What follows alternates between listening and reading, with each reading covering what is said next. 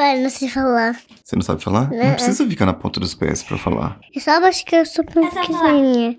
É só abaixar. Entendeu, pai? Entendi, já tá baixo agora. Agora fala. Tá. Não sei falar, pai. O que, que você ia falar? Isso. Eu amo todos vocês. Beijo. Feliz Ano Novo! E bem-vindos ao Coachcast Brasil, a sua dose diária de motivação.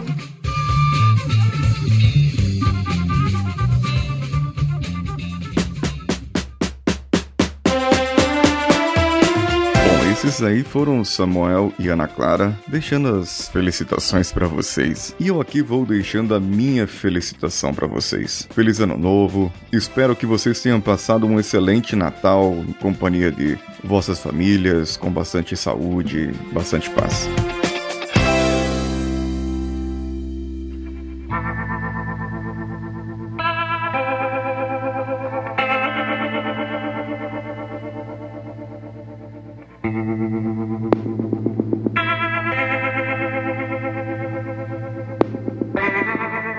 Sabem que na semana passada eu perdi um tio meu. As filhas perderam um pai. A esposa perdeu um marido. Essa minha tia e meu tio estavam juntos desde os 14 anos de idade. Ele com 69, façam as contas, 55 anos juntos. Uma vida inteira. Não que eles tenham se casado com 14 anos, mas eles namoravam, começaram a namorar bem cedinho. Moravam no interior do Paraná e sabe como é. Esse meu tio, ele veio para São Paulo ainda muito jovem, com a sua esposa, recém-casados, e com uma filha pequena, a minha prima mais velha. Após algumas intempéries da vida, começaram a costurar. Compraram algumas máquinas de costura e um terreno com um dinheiro da herança do meu avô. Meu avô havia se casado é, um pouco tempo antes com uma outra mulher. A minha avó faleceu aos 31 anos, deixando meu avô com 32 e cinco filhos. Então meu avô se casou logo em seguida, seis meses depois, e acabou com essa nova esposa. Tive mais filhos. Então ele decidiu repartir a herança do que tinha antes entre os filhos da primeira esposa. Então nessa, esse meu tio recebeu esse dinheiro e fez a vida dele.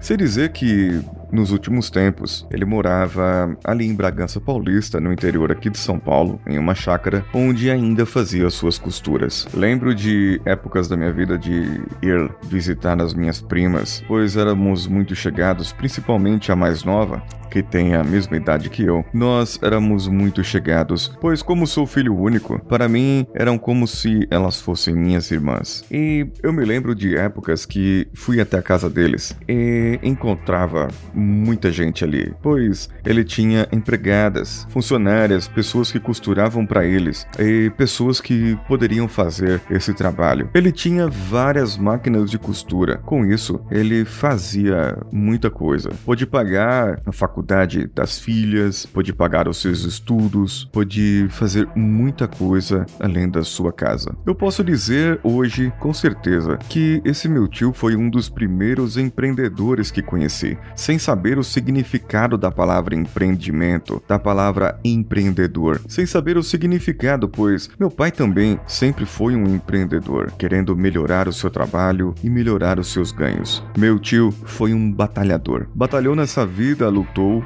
Eu não gosto muito de usar essas palavras de batalha, de luta, pois a vida não deveria ser uma luta. A vida não deveria ser uma batalha. A vida deveria ser uma brincadeira. Deveria ser uma passagem apenas. Deveríamos vir deixar as coisas acontecerem. Deveríamos vir e deixar o nosso brilho. Assim como as estrelas brilham, as nossas histórias são brilho das estrelas. Pois, assim como disse Neil Gaiman, somos todos pó de estrelas.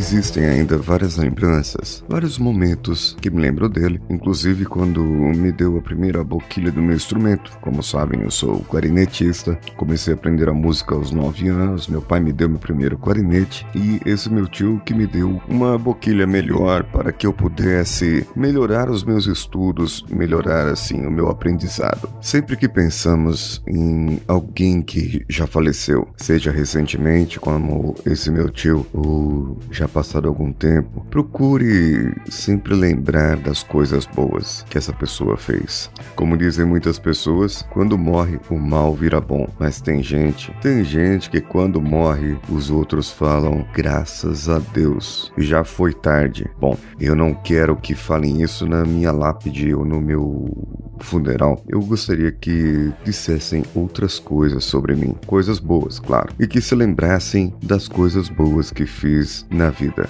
E você? O que você gostaria que as pessoas lembrassem? O que você gostaria que de deixar para as pessoas nessa terra? Mande para mim para o e-mail contato@coachcast.com.br. Comente, compartilha, curta nas nossas redes sociais: Facebook, Twitter, Facebook Groups, Instagram, todas elas Coachcast BR, assim como nas plataformas de apoio padrim.com.br, apoia.se e patreon.com. Também temos um grupo no Telegram t.me barra coachcast. Eu sou Paulinho Siqueira. Um abraço a todos e vamos juntos.